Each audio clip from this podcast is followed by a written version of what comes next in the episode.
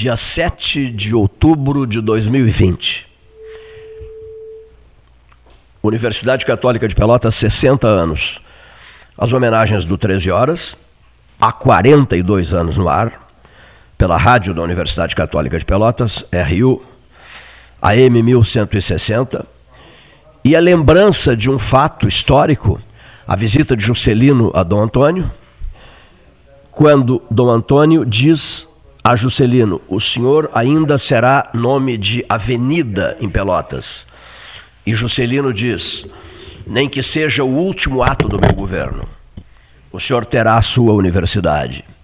60 anos de UCPEL, 60 anos de Brasília, no ano de 2020.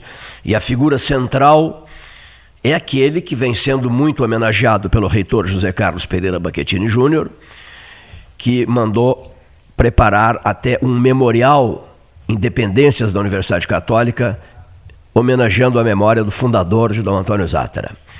Pois é o reitor da UCPEL que nós vamos ouvir agora, o doutor José Carlos Baquetini, na ponta da linha, UCPEL, 60 anos. Boa tarde, reitor. Boa tarde, Cleiton. Boa tarde a todos os ouvintes e à mesa do 13 horas. É um dia histórico para todos da UCPEL.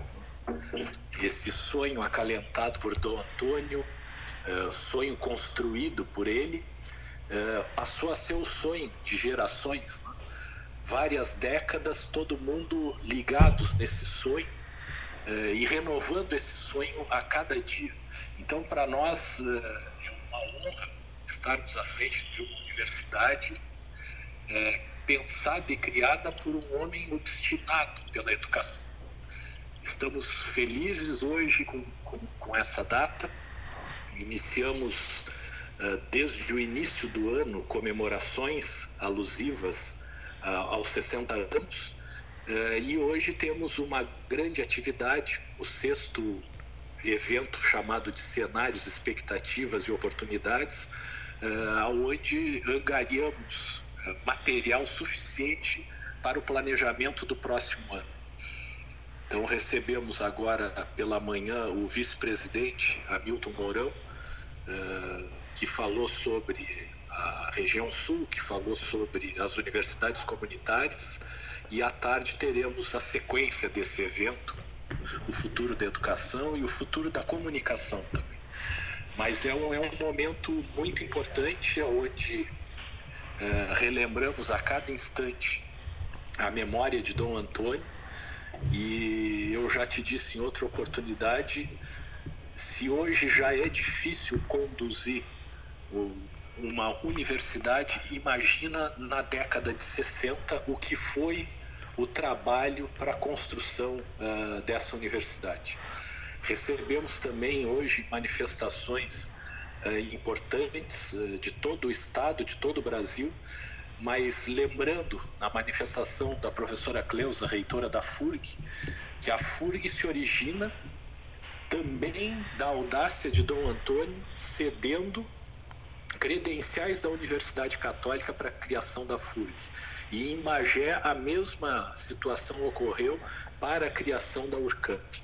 Então Dom Antônio se tornou realmente o, o homem da educação da região sul e ele tinha isso muito forte, né, que os filhos da região não precisassem sair da região uh, para uh, adquirir seu conhecimento e completarem seus estudos. O senhor falou na reitora Cleusa, professora Cleusa Dias, ela estará conosco daqui a pouco. Ela vai se manifestar através do, do Pelotas 13 horas.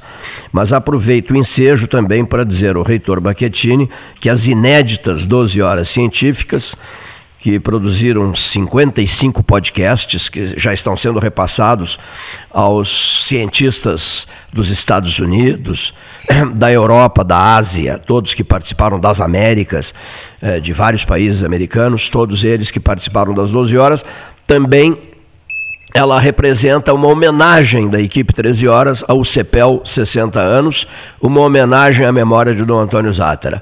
Essas 12 horas científicas que mobilizaram quatro continentes e mobilizaram dezenas de cientistas espalhados pelo mundo. Uma iniciativa do 13 que homenageia 60 anos de UCPEL, reitor. Muito bom, Cleiton. É, a gente vive um momento estranho, né? um momento muito polarizado, um momento de muitas críticas.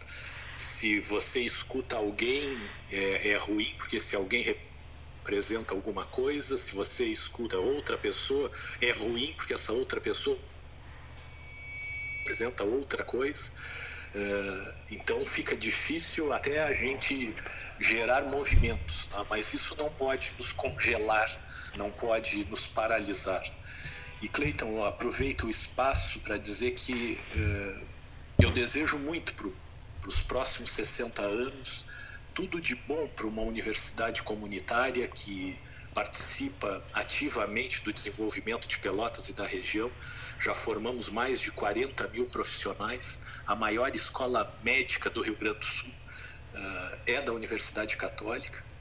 Mas eu tenho um desejo que ele é mais precoce, que a universidade sobreviva ao processo da pandemia e saia lá na frente viva como instituição, viva como prestadora de serviços educacionais. Porque muitas vezes uh, algumas pessoas acabam esquecendo que a universidade não recebe dinheiro do Vaticano, que a universidade não é financiada pelo poder público. A Universidade Católica de Pelotas ela vive da parcela de seus alunos.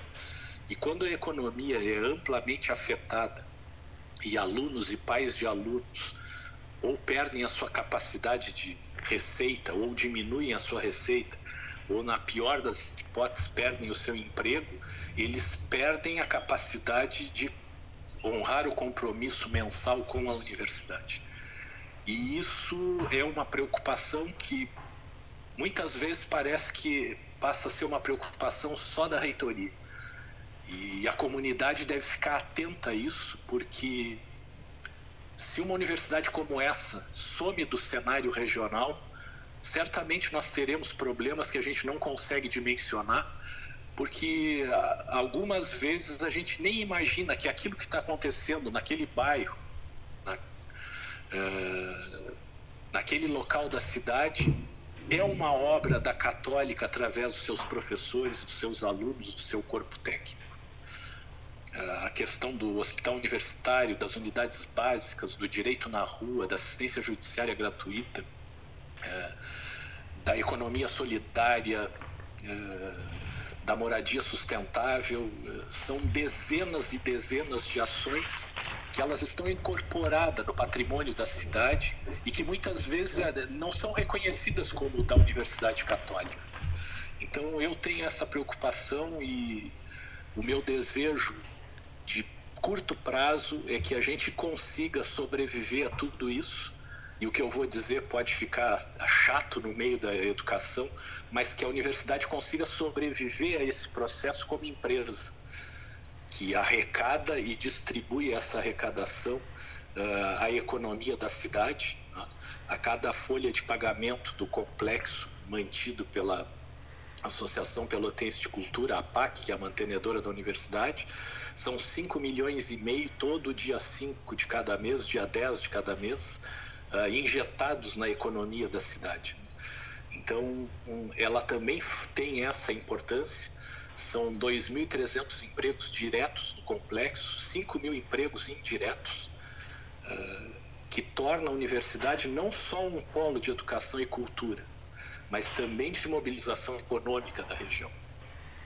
Muito bem, dados importantíssimos repassados pelo reitor Baquetini aos ouvintes do 13 Horas. Eu, antes de passar a palavra ao Paulo Gastão Neto, que tem feito um trabalho devotadíssimo à questão dos 60 anos no site, na linha 13 horas de debates, organizando entrevistas especiais. E eu, eu, quero muito que ele converse um pouco com o senhor. Eu quero lhe deixar um, deixar um convite.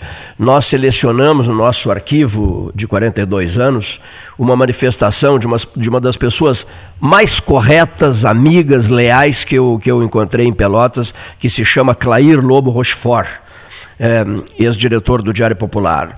Então, no final, final da sua conversa com o Paulo, é, é, recomendo ao reitor ouvir uma manifestação do Dr. Clair, nosso inesquecível Dr. Clair, eh, falando sobre a figura de Dom Antônio Zátera. Esse é o, é o, convite que eu deixo e transmitindo nesse momento o nosso abraço, os cumprimentos pelos 60 anos e essa parceria 13 horas Universidade Católica de Pelotas, eh, Reitor Baquetini. Cleiton. Eu só queria cumprimentar eh, o, o reitor né, pelos 60 anos e ele acabou já né, respondendo aquela que seria a minha pergunta né, nesse momento tão importante para a vida da universidade e da cidade, que é justamente na, em relação ao futuro na, da universidade nesse momento da pandemia, que conversamos recentemente ali no saguão né, da universidade, e a, eu sempre chamo atenção para isso, né, porque os nossos ouvintes são de toda a cidade, de toda a região, e que é necessário que se atentem para a importância da universidade para o contexto regional, para fora dela, né?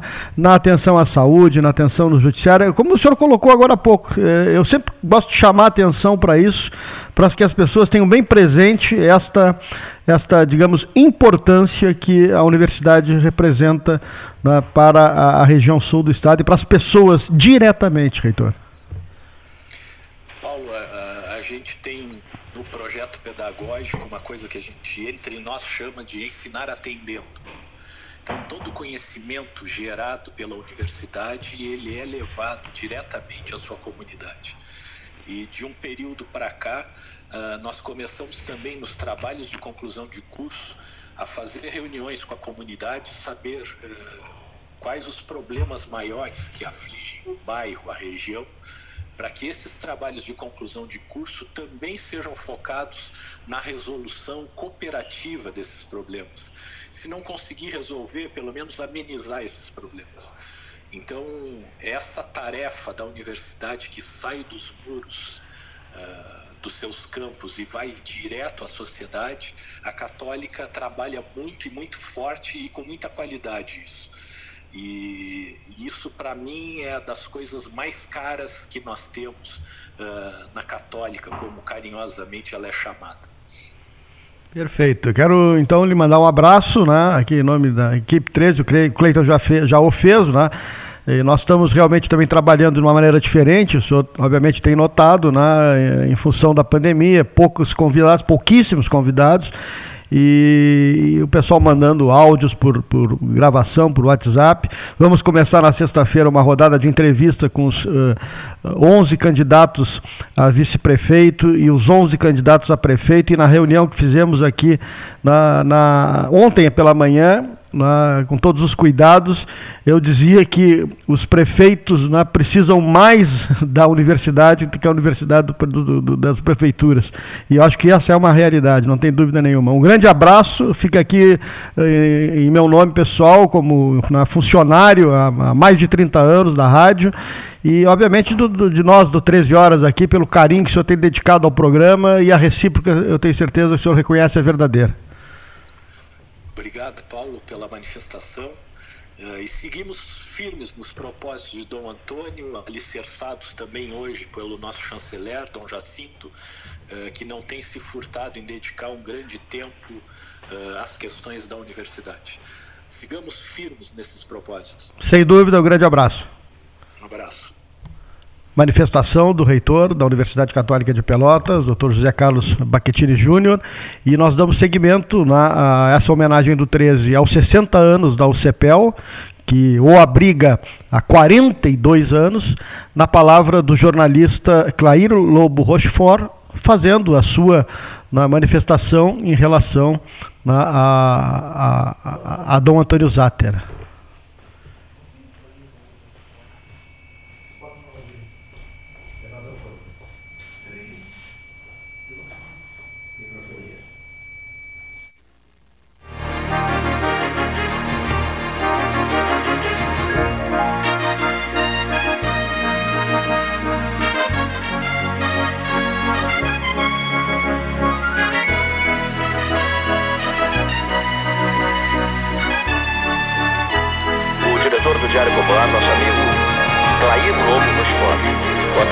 Tarde, Clair. Ah, boa tarde, Cleiton. Tudo bem contigo? Tudo, tudo bem.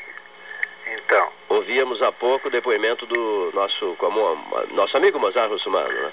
Sim. Contando passagens da vida de Dom Antônio Zátera. Uhum. O Clair, jornalista, o Clair eh, conviveu muito com Dom Antônio naquele período todo no qual Dom Antônio construiu a católica, né? É, na verdade, por, a, gente acompanhou, como toda a comunidade, enfim, né, a, o trabalho extraordinário que o Dom Antônio realizou aqui em Pelotas, né? É, desde, desde as oportunidades em que com ele eu me encontrava na Secretaria de Educação,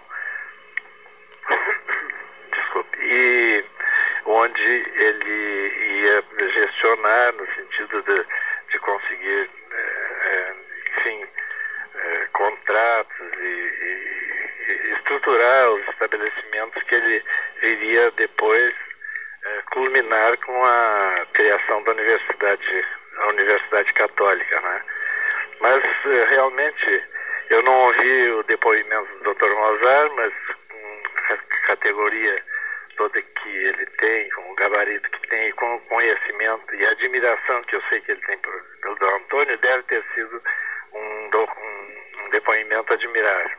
Talvez é, esteja repetindo o que todos sabem, que Dom Antônio foi realmente um homem de visão extraordinária, de uma capacidade de realização, uma capacidade empreendedora notável, né? E que se distinguiu nisso tudo pela persistência, né? Por uma verdadeira obstinação no, na, no, nos seus projetos, naquilo que ele idealizava, né? É, um dos exemplos é, são as, as reformas que, que ele introduziu na catedral, né, Cleiton? Com a, a construção daquele altar-mor, que é realmente uma obra de arte, né? E, sobretudo, com as pinturas do Aldo Locatelli, que ele trouxe da Itália, e que estão aí a perenizar a sua, seu gabarito, sua, seu valor artístico. Né? É interessante, doutor Cleio Vaz, que fala, tudo bem? Uhum. Que, que, o fato do, do, do, Antônio ter trazido Locatelli, a obra do Locatelli depois não ficou só em Pelotas, né? Locatelli fez obras em vários, várias cidades do Rio Grande do Sul, em Porto Alegre, em Caxias. Então parece que ele descobriu um artista também para, para todos aqui, né? É, exatamente. Inclusive, neste momento, se não me engano, até, até o dia 30, está sendo realizada em Porto Alegre uma exposição das, da obra, da, de obras do, do Aldo Locatelli, que eu devo ainda, neste fim de semana, farei, farei empenho de, de, de, visitar. Realmente, eh, a, a, esta obra se estendeu, ela beneficiou não apenas Pelotas, mas, mas todo o nosso estado. Né? O ministro Mozart disse há pouco que Pelotas não reconheceu a altura o que o Antônio fez. É, é, eu, eu recordo que ainda quando o professor Mozart e a professora Gilda recebiam o título de doutor honoris causa da universidade, a professora Gilda, com muita propriedade, lembrou que Pelotas tinha com, para com Dom Antônio uma dívida irresgatável de gratidão né, que, que, enfim, agora seria oportunidade no transcurso desse centenário de pagar, e eu acho que isso está acontecendo, pelo menos uma parte dessa dívida, né? Mas eu, eu falava da persistência e da verdadeira obstinação do Dom Antônio na realização dos seus projetos, né? Na verdade, ele nunca desistia e ele ia buscar os meios onde eles se encontrassem. Né? Ele viajava, como todos nós sabemos, ele ia a Porto Alegre, depois se deslocava a Brasília, enfim, e até culminar com as grandes realizações que ele legou a Pelotas e ao Rio Grande do Sul, sobretudo a nossa região aqui. Foi uma figura notável que está evidentemente inserida na, a nossa história para, para, para sempre. Né? E ocupou aí muitas das principais manchetes do Diário Popular, né? Manchete de capa do diário, anunciando conquistas pelotenses, né, Clair, no campo da educação, né? Exatamente. E, inclusive, o Antônio valorizava muito os meios de comunicação. Ele, com muita frequência, ele ia ao Diário Popular para conversar, para dizer dos seus projetos, para, para solicitar espaço para promoção das suas obras, particularmente do Instituto de Menores. Essa instituição tão importante, né?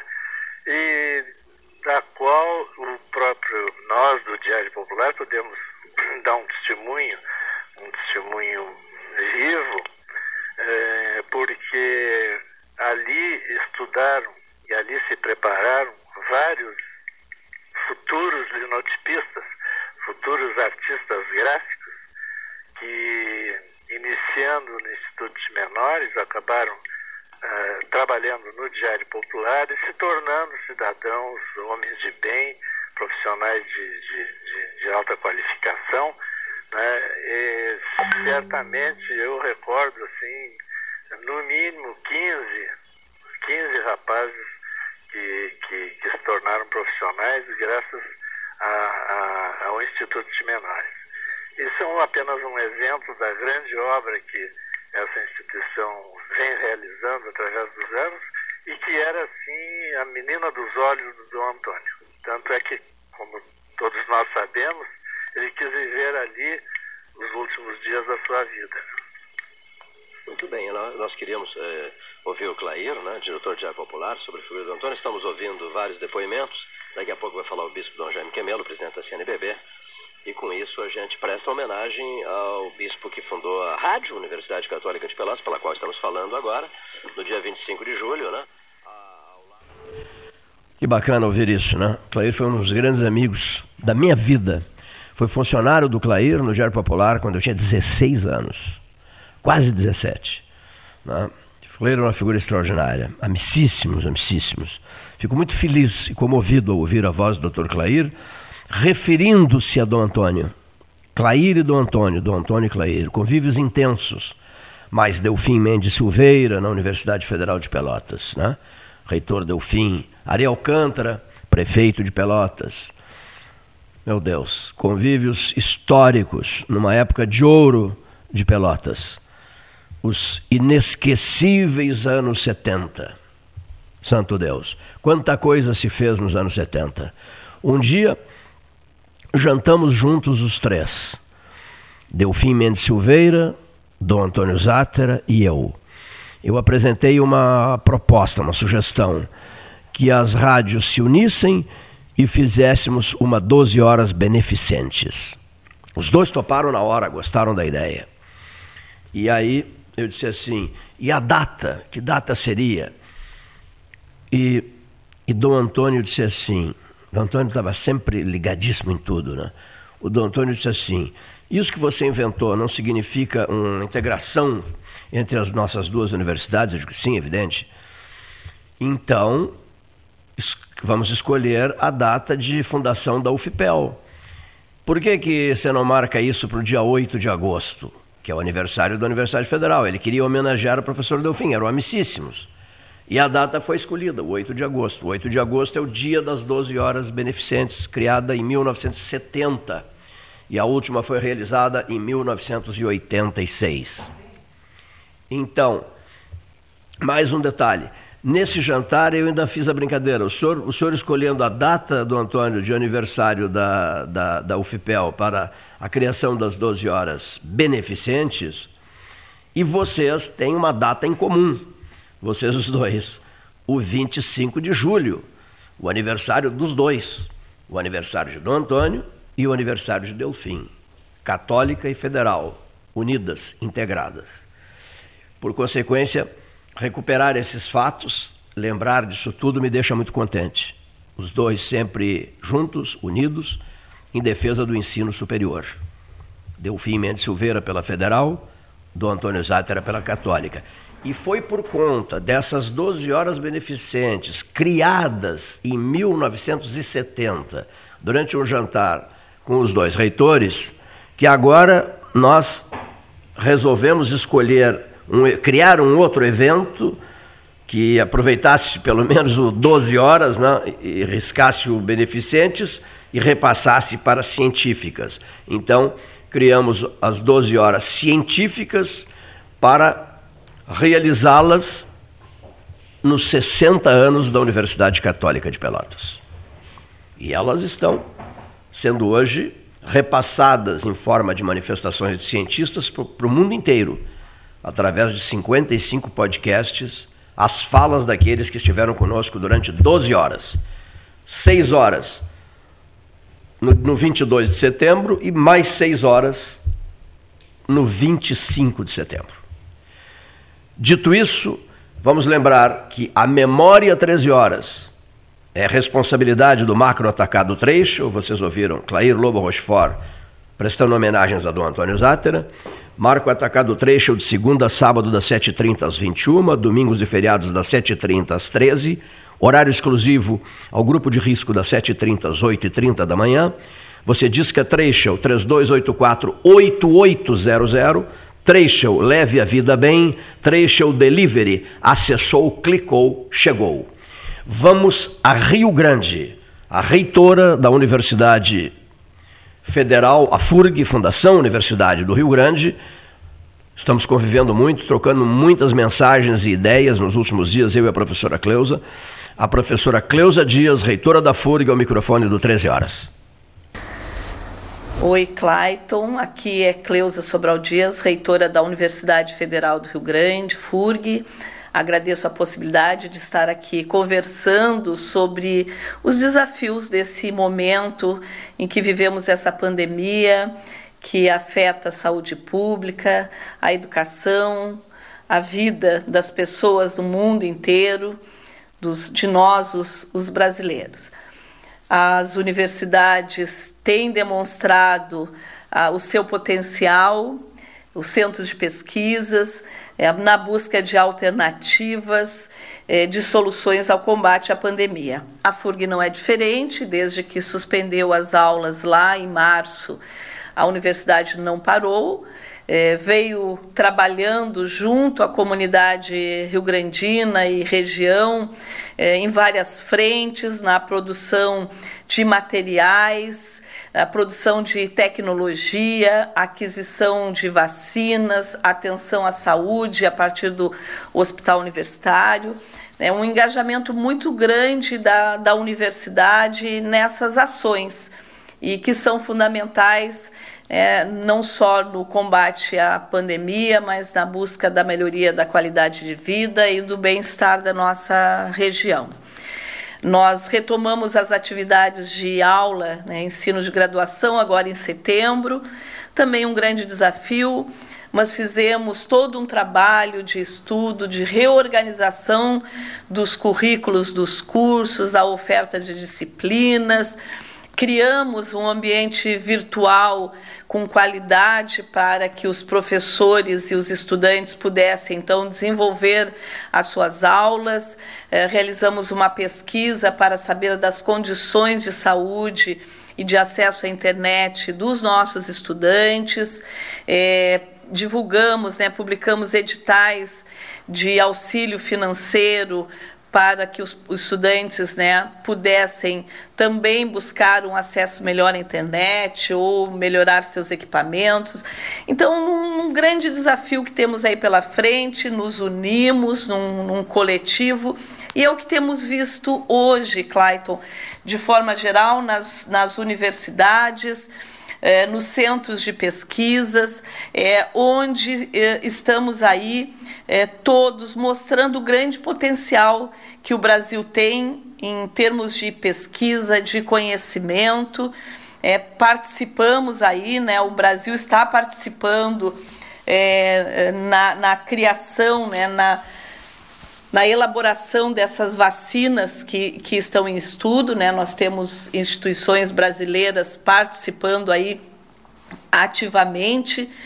Eh, estamos muito ansiosos para que possamos eh, ter vacinas seguras. Sabemos da complexidade que é, é da, de toda uma criação de uma, de uma vacina. É, em relação ao, ao ensino presencial, nós não vemos nenhuma possibilidade de retorno desse ano na universidade de ensino presencial. Nosso calendário e a, a nossa proposta, toda ela é, é, remota até o final do ano e também no, no início do próximo ano, uma vez que o retorno das atividades presenciais numa universidade requer um grande deslocamento de estudantes que vêm de vários municípios e estados né, do, do país. Então, nossa previsão é que o ensino remoto ele se estenda por mais tempo, depois né, nós podemos ter aí um ensino híbrido futuramente, mas com muito cuidado. Né? Estamos com uma frente trabalhando em uma logística, analisando espaços da universidade, é, necessidades de, de EPIs, é, com muita responsabilidade, né, Claito? Mas de forma nenhuma estamos parados. Estamos sim integrados a esse grande movimento é, que temos no nosso país na busca de soluções para que possamos retornar à nossa normalidade ou a uma nova normalidade. Né? Obrigado pela possibilidade de estar aqui conversando. Muito obrigado, reitora. Professora Cleusa Dias, uma conversa muito boa. A gente teve com ela né, no dia das 12 horas científicas, o Gastar eu conversamos, acho quase meia hora com a professora Cleusa. Né? E ela disse mais, senhores do 13 horas. Ela, ela, ela disse que o 13 é muito ouvido em Rio Grande, que ela própria, quando pode, ouve, porque a agenda dela é muito complicada. E quanto à presença da rádio da FURG, que já tem estado conosco, é, sobretudo nas 12, nas 12 não, sobretudo na rede da duplicação, que será re, retomada em seguida depois da eleição, né, com as transmissões de Brasília que serão feitas, ela disse assim: a rádio da FURG é dos senhores, porque é, o trabalho dos senhores é muito bem recebido em Rio Grande. Por consequência, a rádio da FURG, Fundação Universidade do Rio Grande, será parceira da Católica de Pelota há 60 anos, será parceira é, numa jornada que eu sei que também conta com a rádio da Universidade Federal de Santa Maria, a rádio da UFSM.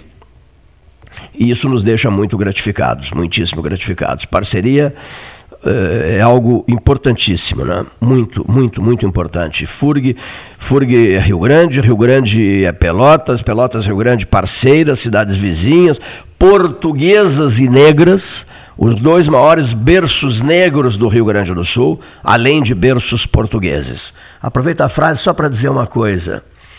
Está faltando para Pelotas estreitar mais laços com Aveiro em Portugal e com Colônia de Sacramento no Uruguai. Pensem nisso, senhores candidatos, são 11, 11 vozes, 11 mentes. Né?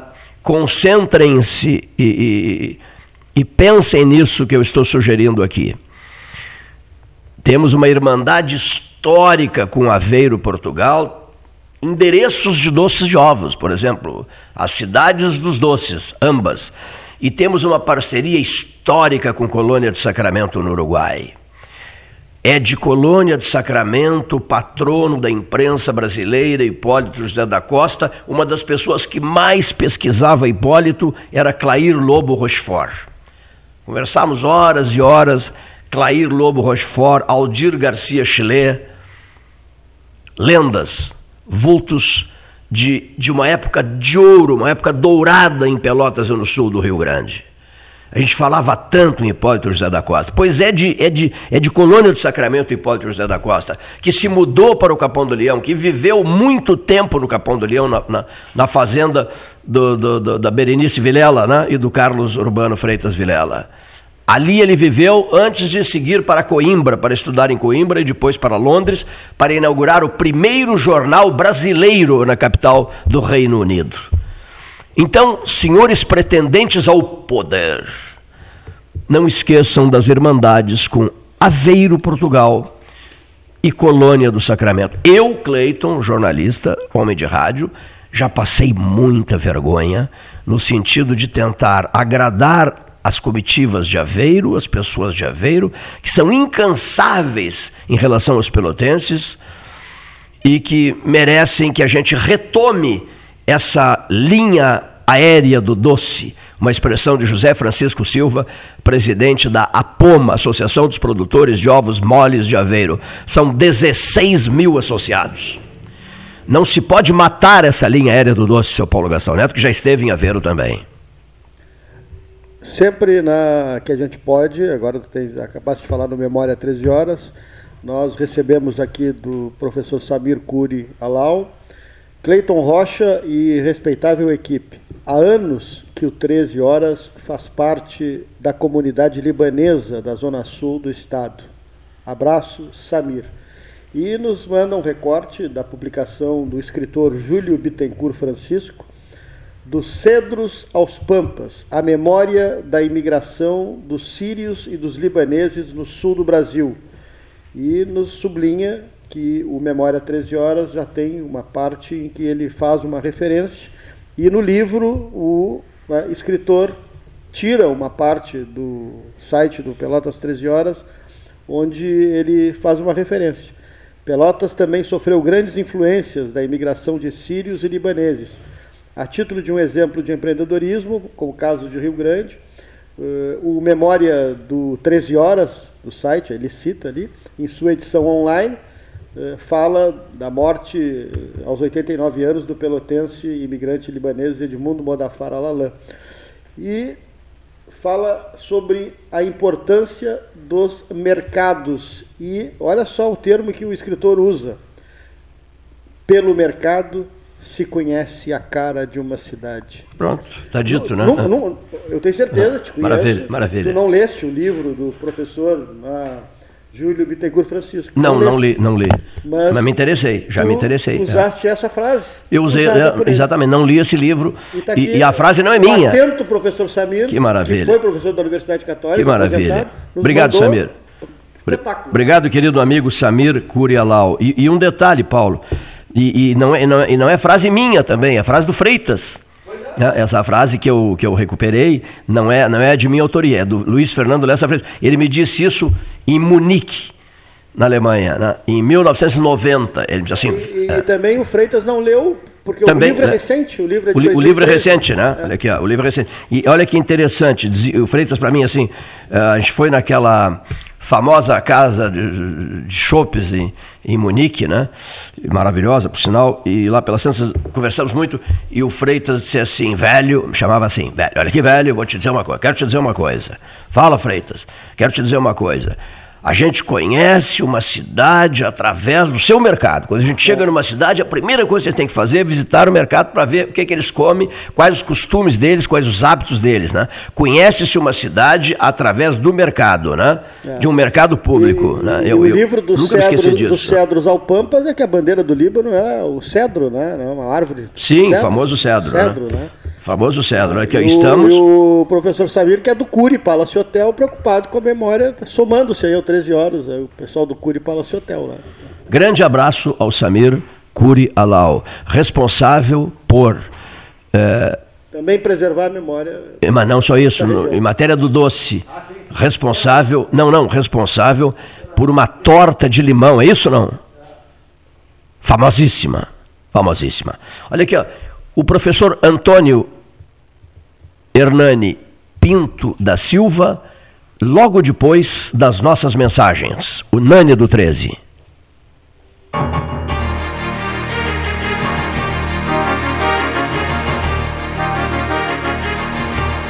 Associação Comercial de Pelotas é um dos órgãos mais antigos do país sempre em defesa da classe empresarial, com uma história marcada pela transparência e pelo compromisso com seus associados. Faça parte do nosso quadro de sócios. A ACP está localizada no edifício Palácio do Comércio, Rua 7 de Setembro 274, telefone 3028 1541, com o ramal 200.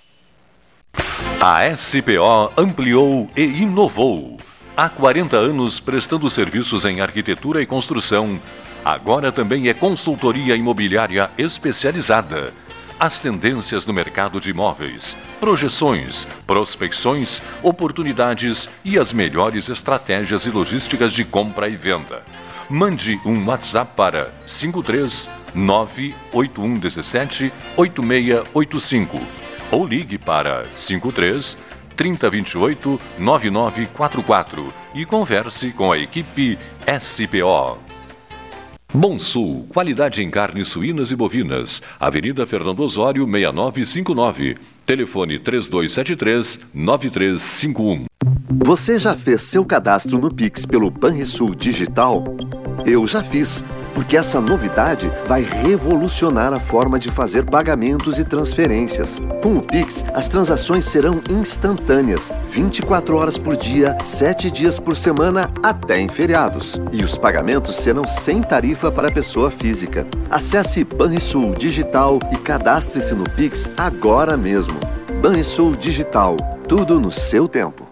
Suba no caixote do Café Aquário para debater a duplicação da BR-116. A Ecosul está no ranking das cinco concessionárias com melhor índice de desempenho ambiental do país. A boa notícia chega junto com a data que celebra o Dia Mundial do Meio Ambiente. Com essa avaliação, a NTT quer estimular as boas práticas socioambientais. Temos orgulho dos nossos programas de redução do consumo de água, energia limpa, produção de mudas nativas, separação de resíduos, frota sustentável, entre tantas outras ações do nosso cotidiano. Somos Eco. Somos Ecosul. Genovese Vinhos, Delicateces, produtos de marca, a qualidade de sempre. Ligue 3225 7775, Doutor Amarante 526. Visite a sua Genovese Vinhos. Desafios nos fazem crescer. Neste momento de muitas transformações, a Life Sleep Comfort está evoluindo. Agora, a capital gaúcha ganhou uma loja Life. Chegamos em Porto Alegre na Avenida Ipiranga 7624, mas seguimos aqui em Pelotas e Rio Grande, com orgulho de nossa região e nossas raízes, acreditando no potencial da Zona Sul e agradecendo sempre. Life Sleep Comfort, a maior rede multimarcas de colchões do estado. Ferragem Sanches, Barros Cassal 16, Arial. Fone 3228 4188. De segunda a sábado, das 8 às 12 e das 13h30 às 18h30. Material hidráulico, material elétrico, tintas, vernizes, tinners, máquinas serra mármore, furadeiras, cimento cola e ferragem em geral. Ferragem Sanches, Barros Cassal 16, Arial. Ótica Cristal crediário, cartão ou cheque, a vitrine do calçadão da Andrade Neves. Panemio, alimentos saudáveis e conveniências. Osório, esquina Rafael Pinto Bandeira.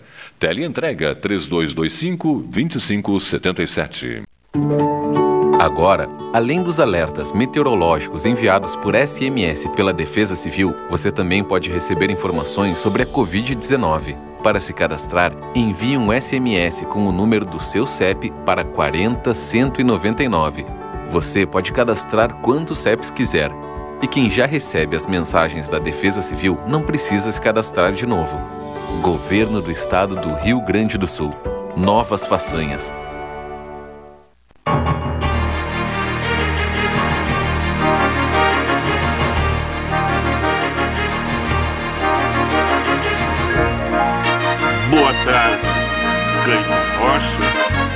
Boa tarde, Paulo Gastão Neto. Boa tarde, Leonir Baade da Silva. Boa tarde, ouvintes do Pelotas 13 horas.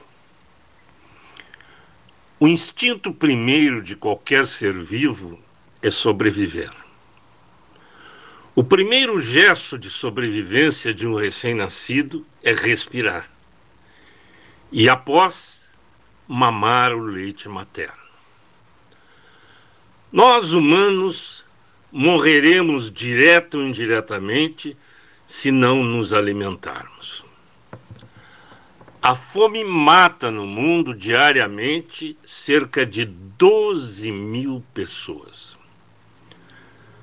Segundo a ONU, a fome atinge mais de 820 milhões de pessoas.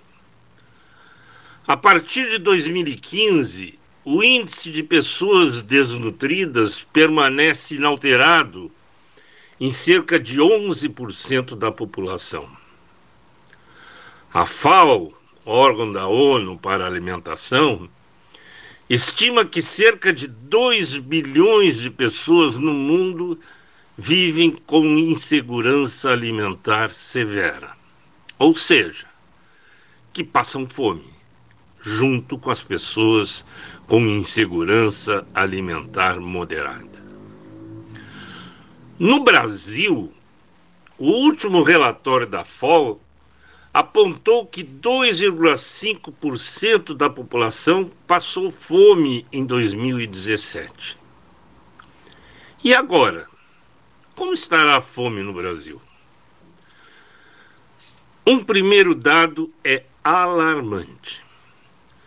Já temos em torno de 13,7 milhões de brasileiros desempregados.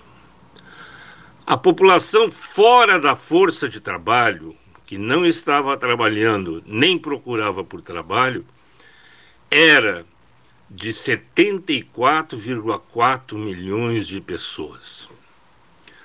No último mês de agosto, segundo o IBGE, a taxa de desocupação chegou a 14,3% da população o maior percentual da série histórica.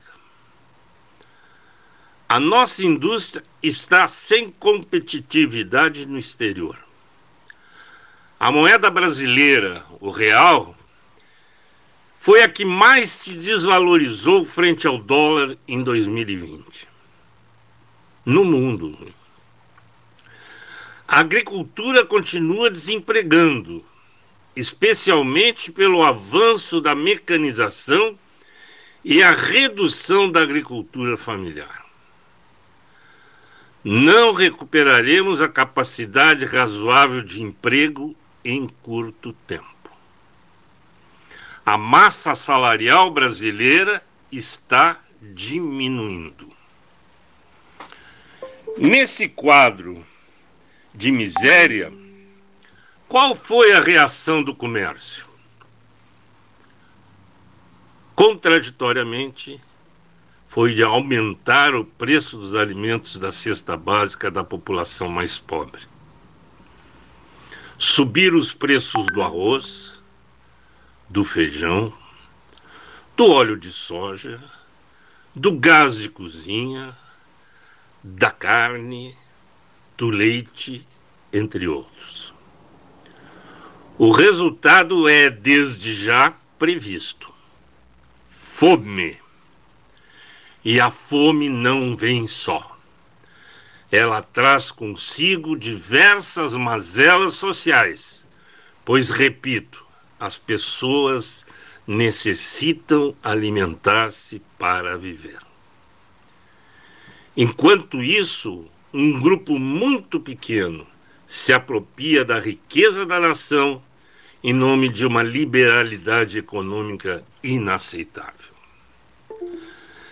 Lembro que, na nova encíclica papal, denominada Fratelli Tutti, Todos Irmãos, publicada neste fim de semana, o Papa Francisco prega uma nova visão sobre o capitalismo colocando limites sociais na essência do sistema, a propriedade privada, que não deve atrapalhar a realização integral das pessoas, diz o Papa. Nesta linha, lembro que a tradição cristã, palavras do Papa, nunca reconheceu como absoluto ou intocável o direito à propriedade privada. Enfatizou a função social de qualquer forma de propriedade. O princípio do uso dos bens criados para todos é o primeiro princípio de todo ordenamento ético social.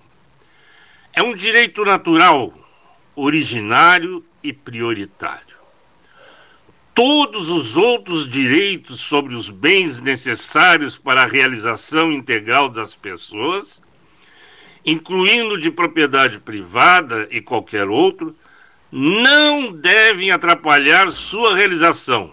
Pelo contrário, devem facilitá-la como afirmava São Paulo VI. Por último, com saudades, vivo nesse 5 de outubro os quatro anos do falecimento do Pipo. Um beijo, meu filho. Saudades do pai e da mãe. Boa tarde, Cleiton Rocha. Boa tarde, Paulo Gastal Neto. Boa tarde, Leonir Baade da Silva. Boa tarde, ouvintes amigos do Pelotas 13 Horas. Muito obrigado. Um abraço, doutor Antônio Hernani Pinto da Silva aqui no 13 desta quarta-feira. Secretária de Estado da Cultura, Beatriz Araújo. Boa tarde, Cleiton Rocha. Boa tarde aos demais integrantes da mesa de debates Pelotas 13 horas. Boa tarde aos ouvintes da Rádio Universidade. Inicialmente, eu quero dizer que é uma alegria poder participar do programa, ainda que à distância e muito especialmente nesse momento que nós precisamos e estamos divulgando os editais que nós estamos fazendo uh, para que a nossa economia criativa do Rio Grande do Sul se mantenha firme uh, para que ao, ao fim dessa pandemia as organizações continuem existindo. Nesse momento, nós estamos operacionalizando a Lei de Emergência Cultural Aldir Blanc, essa lei que prevê um investimento de 3 bilhões de reais em todo o Brasil, dos quais 69 milhões 750 mil a Secretaria de Estado da Cultura está fazendo a gestão. Nós inicialmente abrimos um cadastro que, no, no qual uh, os trabalhadores da cultura que estão com as suas atividades paralisadas e que não têm outra renda puderam se inscrever. Nesse momento, nós estamos fazendo análise dos dados desses trabalhadores para saber quem está apto, de fato, a receber o auxílio uh, emergencial. Esse auxílio ele vai resultar em cinco parcelas de 600 reais. Tivemos uma adesão relativamente pequena, considerando que o governo federal já vinha alcançando para todos os cidadãos brasileiros nessa mesma situação uh, já vem alcançando esses 600 reais mensais, então tivemos uma adesão relativamente pequena, mas estamos trabalhando uh, agora para que em breve possamos uh, disponibilizar o recurso a esses trabalhadores da cultura. Também estamos fazendo editais. Neste momento, nós temos dois editais que estão disponíveis no nosso site procultura.rs.gov.br um, um dos editais totaliza 10 milhões de reais. É, esse edital é o edital de fomento à cultura, que vai viabilizar projetos culturais de todos os segmentos, desde memória, patrimônio, passa pelas artes, enfim, todos os segmentos artísticos e culturais é, estão contemplados nesse edital. Esse edital, os projetos podem ser de 100 até 350 mil reais. E, e o outro edital é um edital que uh, é um edital para aquisição de bens e de materiais para uh, coletivos, uh, espaços culturais, organizações que possam, com essas aquisições de equipamentos e de materiais, estruturar suas atividades uh, para que, ao fim desta pandemia, estejam firmes para dar continuidade uh, uh, ao trabalho que desenvolve junto às suas comunidades. Então, nós temos esses dois editais neste momento, estamos trabalhando já para publicar mais três chamadas públicas que viabilizarão outros editais, estamos buscando parceiros para esse trabalho. E, e nós pensamos que estamos fazendo a nossa parte. Né? Uh, os, no Rio Grande do Sul, nós temos 85 milhões que são distribuídos aos 497 municípios gaúchos. Uh, eu tenho acompanhado de perto o trabalho que está sendo feito por Pelotas, pela Secretaria de Cultura de Pelotas que trabalhou com pré-conferência de cultura, ouvindo uh, os trabalhadores para então finalizarem os seus editais. E tenho certeza que o trabalho de Pelotas está sendo muito bacana. E também tenho acompanhado todos os municípios, a gente tem feito um trabalho muito grande uh, pra, de sensibilização para que aqueles municípios uh, que têm uma estrutura menor na área da cultura também façam uso desses recursos, certo? Inclusive. Uh, Uh, daqui a pouco eu estou fazendo uma live com o secretário especial da Cultura uh, do Ministério do Turismo uh, para divulgação e para sensibilização de municípios gaúchos para que participem e que façam uso dos recursos da Lei de Emergência Cultural Aldir Blanc. Então eu aproveito a audiência forte que o 13 tem em vários municípios da região para chamar atenção dos prefeitos e dos gestores da cultura, que até o dia 16, esses, até o dia 17 de outubro, todos os municípios devem apresentar o seu plano de ação para que os recursos venham para o município. Do contrário, o recurso uh, não virá para o município e aí vem para o governo do estado, que nós evidentemente faremos o uso, mas é muito importante que os municípios chamem para si a sua responsabilidade. Então, fica também este recado. Quero agradecer pelo carinho, pelo convite para participar, Cleiton, e me colocar sempre à disposição para divulgar as ações da cultura uh, no Rio Grande do Sul. Tá bom? Um grande beijo. Obrigado, Beatriz. Bia Araújo, secretária estadual de Cultura integrante também aqui da mesa, muito participou uh, aqui dos nossos programas, dos debates, e sempre né, aqui solicitada, manda a sua mensagem. Vamos ao doutor José Fernando Gonzalez, mais uma voz do 13. Boa tarde, 13 horas. Prazer em voltar a conversar com os ouvintes.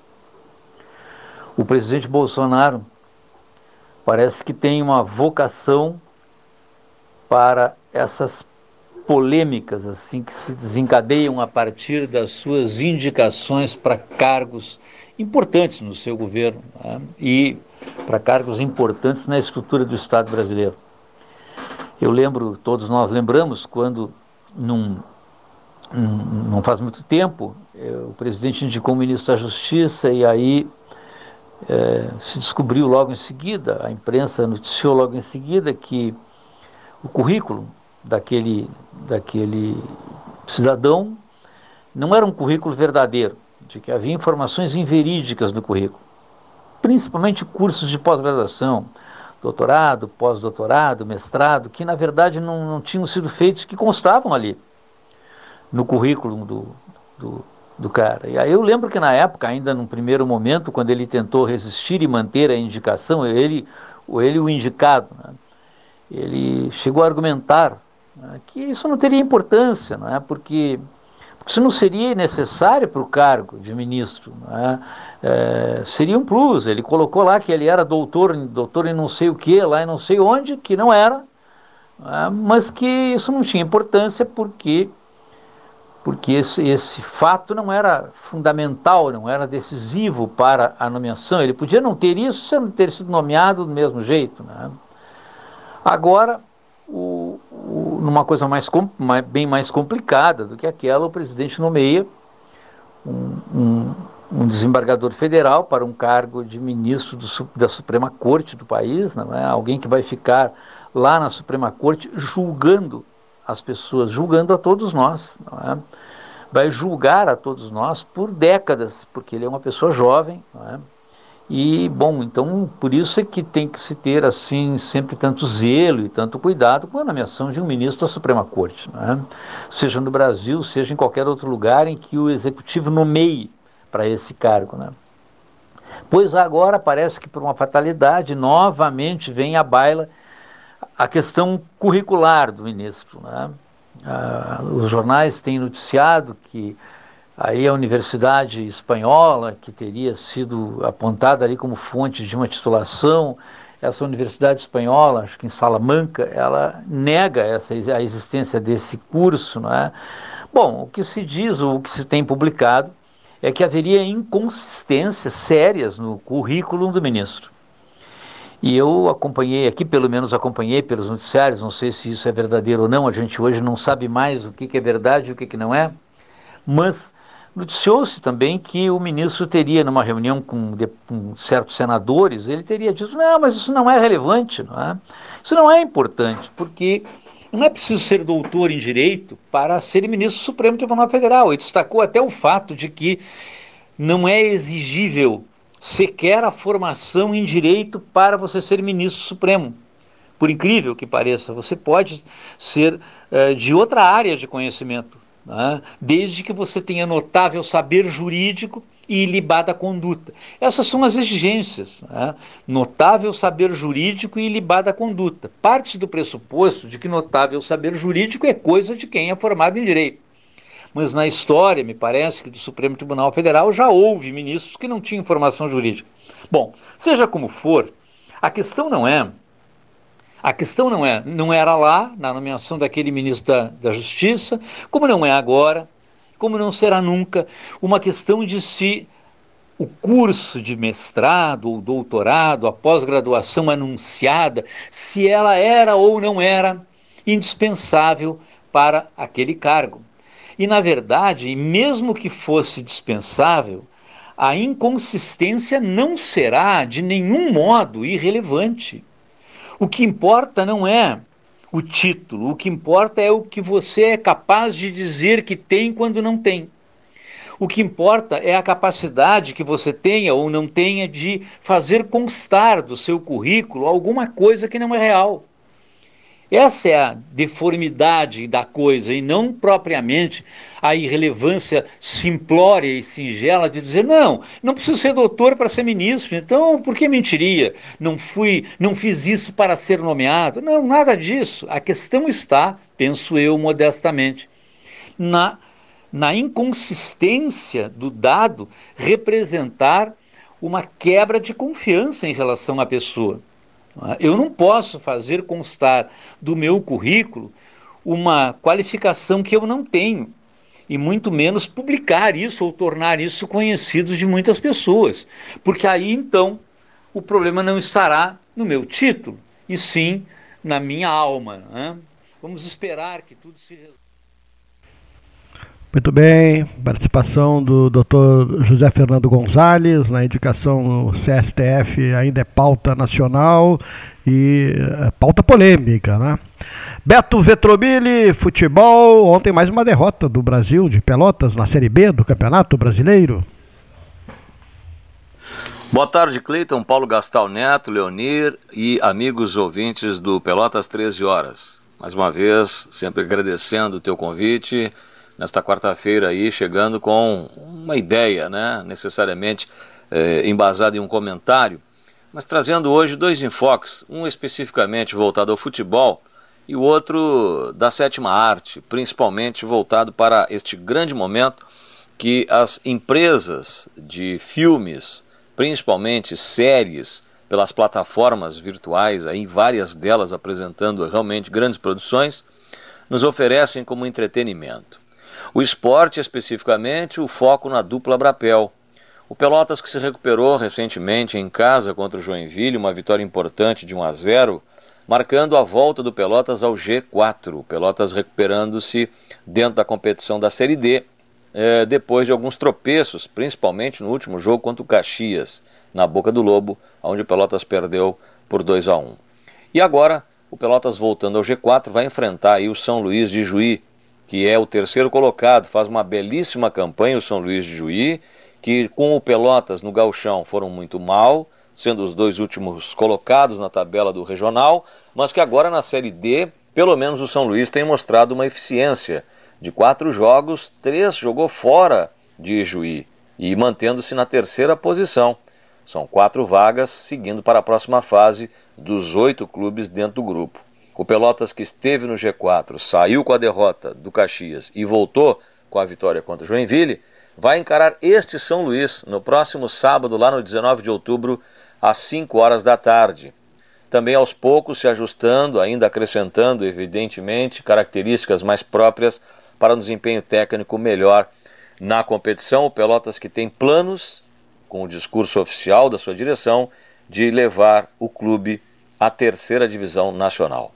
O Brasil, que mais uma vez tem tido problemas em alguns jogos, principalmente nos últimos quatro jogos, o Brasil vem sofrendo gols nos segundos tempos dos jogos, com nascedouro das jogadas de criação dos adversários pelo lado exatamente direito de sistema de defesa do Brasil. Classicamente, a gente observa isso nas opiniões, nos comentários, nas análises, e basta pegar a estatística e os vídeos para que o torcedor possa observar por onde nascem os gols dos adversários e, essencialmente, em que setor do campo no sistema de defesa chavante. O Brasil tem tentado e tem conseguido fazer um trabalho mais técnico, desenvolto pelo técnico Emerson Maria, mas que nos segundos tempos destes jogos tem havido uma certa dificuldade as tais cinco trocas que a regra agora permite, parece que estão muito mais prejudicando alguns técnicos do que necessariamente favorecendo. Porque de 10 jogadores de linha, quando tu optas por cinco trocas, simplesmente a matemática nos diz que mexemos em 50% de uma estrutura técnico-tática já preparada.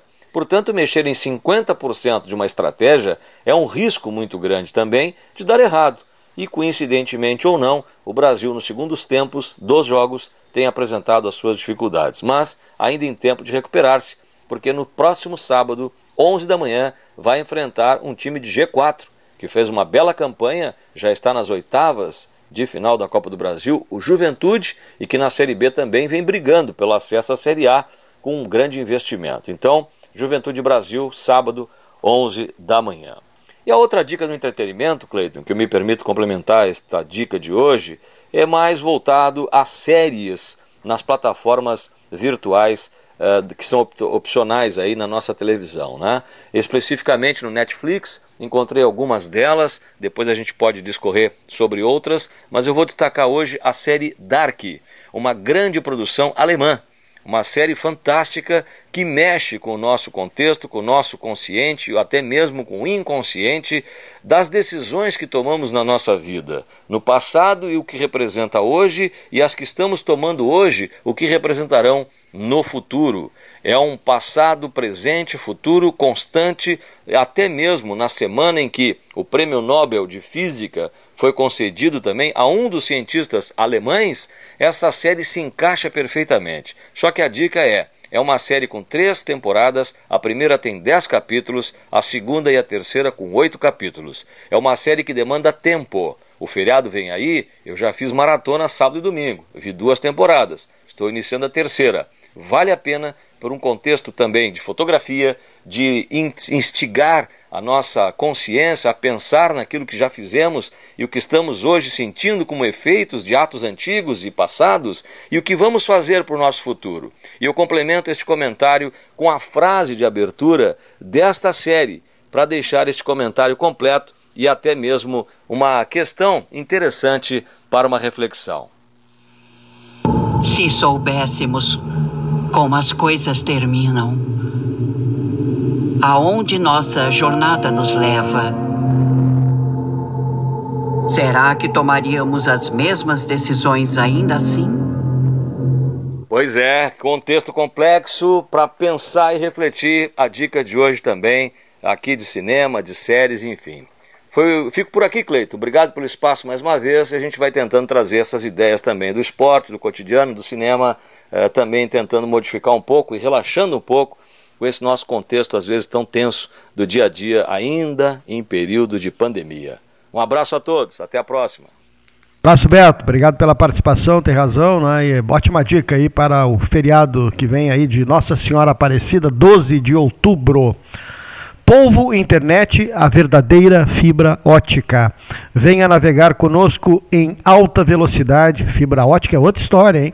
Planos a partir de R$ 44,90 na internet. Aproveite a promoção de instalação grátis no plano de 400 MB e tenha velocidade de cruzeiro 3199 4000 3199 4000 o telefone de contato. Ontem pela manhã realizamos aqui no Salão Amarelo o sorteio da ordem das participações dos candidatos a vice-prefeito e a prefeito de Pelotas, a partir do dia 9 de outubro, próxima sexta-feira, até o dia 11 de novembro. Serão programas especiais e não entrevistas engessadas. Programas especiais com integrantes da equipe, com os candidatos a vice-prefeito no primeiro momento. Sexta-feira estará aqui conosco a Daniela Brizolara, que é candidata a vice-prefeito prefeita no, na chapa PSOL, na PSOL PCB.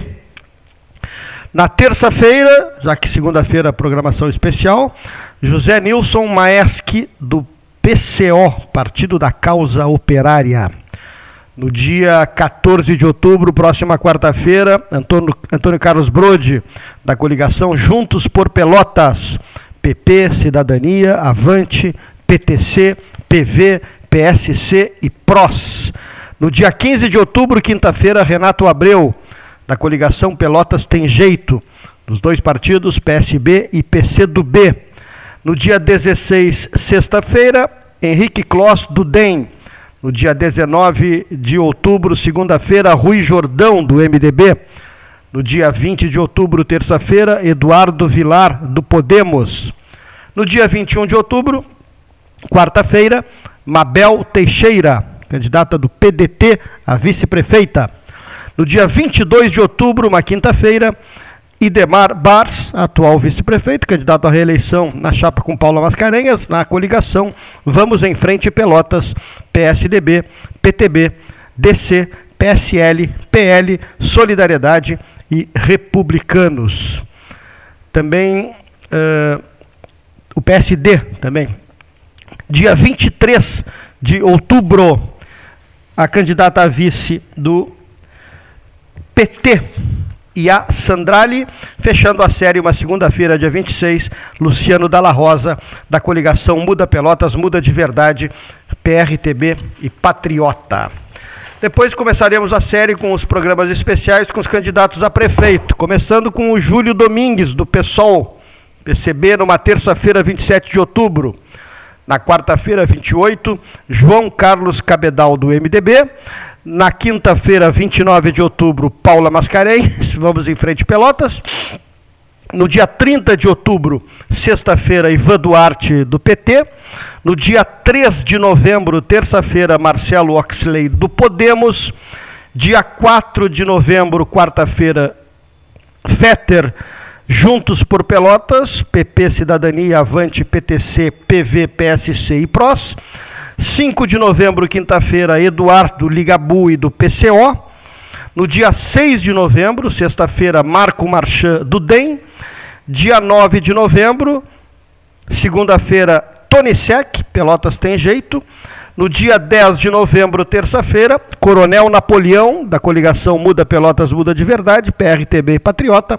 E a série se encerra no dia 11 de novembro, uma quarta-feira, com o candidato Dan Barbieri, do PDT.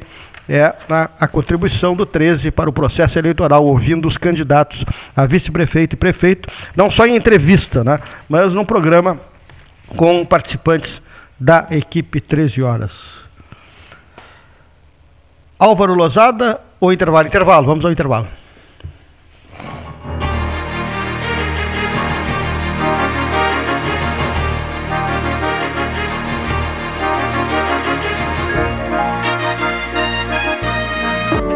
Em tempos de pandemia, a solidariedade é cada vez mais urgente.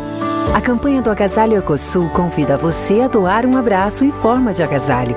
Selecione as peças que pode doar, higienize e deixe nos pontos de coleta da campanha. Rede T Farmácias, Postos do Guga, Macro Atacado Treixel, SESI, Colégio Gonzaga e G Gotuso. Vamos juntos abraçar essa causa e transformar o frio em calor humano. Ecosul, sempre ao seu lado. Há 40 anos prestando serviços em arquitetura e construção, a SPO ampliou e uniu a sua experiência de mercado à inovação. E agora também faz consultoria imobiliária especializada para assessorar construtoras, imobiliárias, corretores e clientes. As tendências no mercado de imóveis, projeções, prospecções, oportunidades e as melhores estratégias e logísticas de compra e venda você encontra na SPO Mande um WhatsApp para 53 981 17 8685 ou ligue para 53 3028 9944 e converse com a equipe SPO.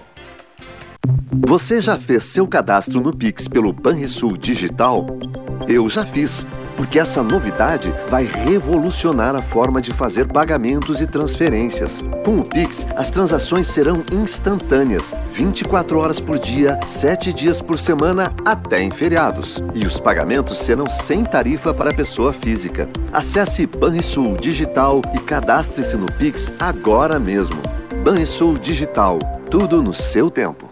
Com todo mundo tomando cuidado, já se pode pensar em viajar com mais tranquilidade. Para que isso aconteça, a Expresso Embaixador está fazendo o necessário para manter seus clientes e funcionários seguros. Antes e depois de cada viagem, uma equipe de limpeza higieniza todas as partes do ônibus. Por dentro e por fora, nossos carros passam por um processo de desinfecção e descontaminação. Tudo pronto para levar você com segurança ao seu destino. Expresso Embaixador, aproximando as pessoas de verdade. Pelota Negócios Imobiliários, Administração, Venda e Locação de Imóveis. Uma nova opção no mercado de Pelotas e região. O profissionalismo que você precisa com toda a atenção que você merece. Pelotaimóveis.com.br Rua Santa Cruz 1679. Celular e WhatsApp 91 11 7432. Telefone 3227 7077. Pelota Negócios Imobiliários. A sociedade gaúcha está dando um grande exemplo de união e solidariedade na luta contra o coronavírus. Mais de um milhão de equipamentos de proteção individual e itens de higiene, como máscaras e álcool em gel, foram doados para a Defesa Civil. Mais de 977 mil já foram distribuídos para apoiar diversas instituições no combate à Covid-19. Para doar, ligue 51 98 585 2242. Governo do Estado do Rio Grande do Sul. Novas façanhas.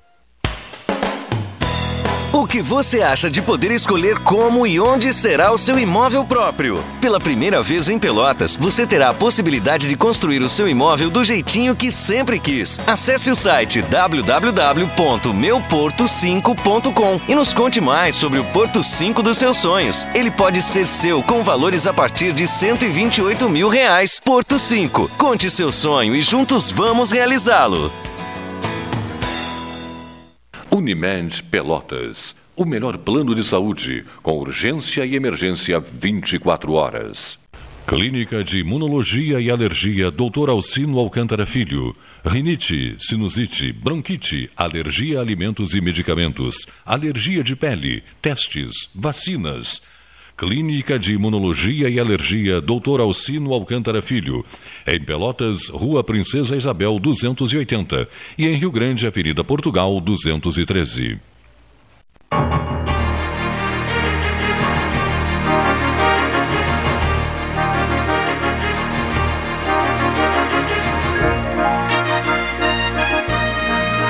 Quatorze horas 23 minutos, é o 13 desta quarta-feira. Amanhã, mais um candidato a reitor da Universidade Federal de Pelotas, professor Fábio Vergara Cerqueira. Estará conosco. Ontem lá tivemos uh, o candidato que fez uh, a maioria dos votos né, na chapa 1 e uh, amanhã Fábio Vergara Cerqueira. Doutor Álvaro Lozada, médico, tem participado seguidamente do nosso programa, sempre trazendo um áudio com uh, muito conteúdo, né? o doutor Álvaro Lozada. Sempre muito interessante uh, a participação dele. Boa tarde, Cleiton. Boa tarde, Gastal. Boa tarde, ouvintes do programa 13 Horas. Hoje, nesses minutos que me são concedidos, eu não vou falar um pouco mais sobre questões relacionadas à pandemia. É um assunto que, apesar de muito importante, já foi, já está sendo bastante discutido. Uh, então eu resolvi passar um pouco a respeito de estudos meus recentes, até um, uh, sobre um estudo científico que já foi publicado há alguns anos numa revista periódica internacional, uma pesquisa feita por uh, profissionais da Universidade de São Paulo, profissionais aqui do Brasil, falando a respeito da testosterona, reposição de testosterona, podendo ter efeitos positivos no processo de envelhecimento. Por que falar de hormônio? Bom, como nós sabemos, hoje a, expectativa atual e dos próximos anos é nós vivermos cada vez mais. Crianças que nascem hoje possivelmente vão viver mais que nascem hoje, né? Nos dias atuais vão viver certamente mais de 100 anos. E, e o que muda um pouco o curso da história. A expectativa de vida vem aumentando e nós homens e mulheres vivendo cada vez mais, estamos tendo que nos habituar a viver mais tempo com um declínio hormonal dos mais variados hormônios. Sabe-se que o declínio hormonal, tanto no homem quanto na mulher, começa a partir de 25, 30 anos, e com o aumento da expectativa de vida, está sendo muito estudada a questão de, da necessidade, vamos dizer assim, de manter níveis hormonais uh, fisiológicos ao longo dos anos e não aceitar como algo natural do envelhecimento, visto que se sabe que há uma teoria ligada a isso que nós que nós que nós temos queda nos nossos hormônios não em virtude do envelhecimento, mas sim que nós envelhecemos em decorrência do declínio hormonal. Cabe nos próximos, nas minhas próximas participações, falar a respeito de hormônios no âmbito feminino, né? mas hoje eu, me, eu vou tocar um pouco mais na questão da testosterona, que é um hormônio que os homens e as mulheres também têm, mas esse estudo mostra quando se pensa em hormônio, a primeira questão sempre vem a, é, vem a, a, parte sexual. E o que, o que é, assim, vamos dizer assim, algo muito simplista, visto que a testosterona é um hormônio, é um regulador metabólico sistêmico do corpo humano. Regula uma série de órgãos, uma série de funções. Ele comprovadamente é protetor cardíaco, ele é protetor neurológico. Existem várias publicações mostrando a relação entre o Alzheimer e a queda nos níveis de testosterona. E esse estudo que eu citei anteriormente é muito importante, que ele mostra que a testosterona tem efeitos positivos no processo de retardo no envelhecimento. Ele tem uma ação na enzima telomerase, que mantém as nossas células com uma capacidade de, de multiplicação ainda por muitos anos. E o estudo é bem o resultado é bem evidente, mostrando que níveis fisiológicos de testosterona, não níveis suprafisiológicos, níveis fisiológicos nos dão mais longevidade. Então fica aqui a questão, é uma coisa que ainda é carente no consultório dos profissionais de saúde, sempre fazer a adequada avaliação hormonal, tanto da mulher quanto do homem. E se houver a possibilidade de otimização desses valores hormonais, é algo sempre a ser pensado, visto que, conforme eu já falei, hormônios protegem os nossos órgãos. Então, muitas vezes a gente acaba tomando um remédio, um medicamento para o coração, ou para a memória, ou para uma série de outras questões, e muitas vezes mantendo níveis hormonais fisiológicos, a gente poderia evitar o uso uh, de uma série de medicamentos. Era isso então. Uh, era, era essa a minha dica da semana. Nos próximos, na, nas minhas próximas participações, eu vou abordar um pouco mais sobre questões relacionadas à saúde e longevidade, e a questão hormonal é algo preponderante nesse, nesse tema. Ok? Uma... Muito obrigado, doutor Álvaro Lozada. Eu ainda tenho uma vontade danada, e já, já confessei isso aqui, de conhecer o pai dele. Um dia terei essa oportunidade. Dr. Carlos Marino Lousada, ex-presidente do Grêmio Esportivo Brasil, que trouxe Filipão para Pelotas. As nossas homenagens à turma a turma da Genovese Vinhos. Eles receberam o Goya Malbec, um argentino de São Rafael, de uma nova região, né? simplesmente espetacular. O Capuane de Bento Gonçalves fazendo um sucesso danado.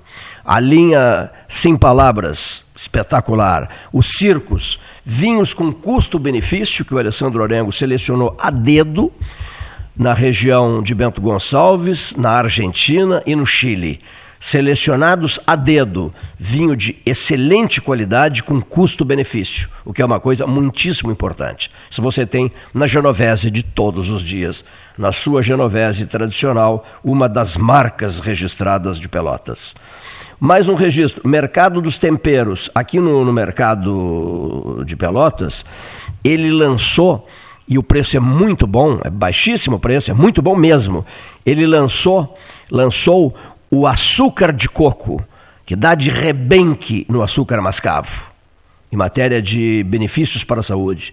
É simplesmente de primeiríssima qualidade esse açúcar de coco. Vá de macro atacado Trecho, de segunda a sábado, das 7h30 às 21 domingos e feriados das 7h30 às 13 horário exclusivo ao grupo de risco das 7h30 às 8h30. Você disca Trecho, 32848800, Trecho, leve a vida bem, Trecho Delivery, acessou, clicou, chegou. No Facebook, a marca Trecho, 13 horas, você simplesmente é, clica em cima da palavra Trecho Delivery e já aparece, não é isso, Leonir Bade?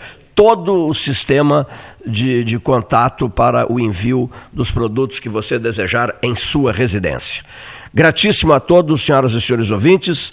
E para fechar, eu selecionei três frases que dizem respeito a Dom Antônio Zátera e a Juscelino Kubitschek de Oliveira.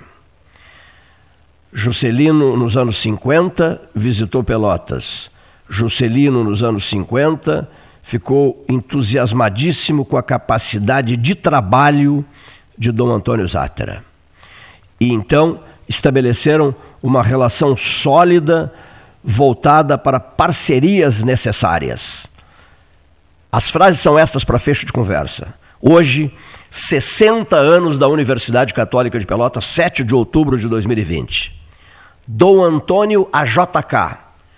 O senhor ainda será nome de avenida em Pelotas. JK em Pelotas a Dom Antônio. Nem que seja o último ato de meu governo, Dom Antônio, o senhor terá a sua universidade. Ano de 2020 os 60 anos da Universidade Católica de Pelotas e os 60 anos de Brasília. Dom Antônio e JK. Parceria histórica. Boa tarde.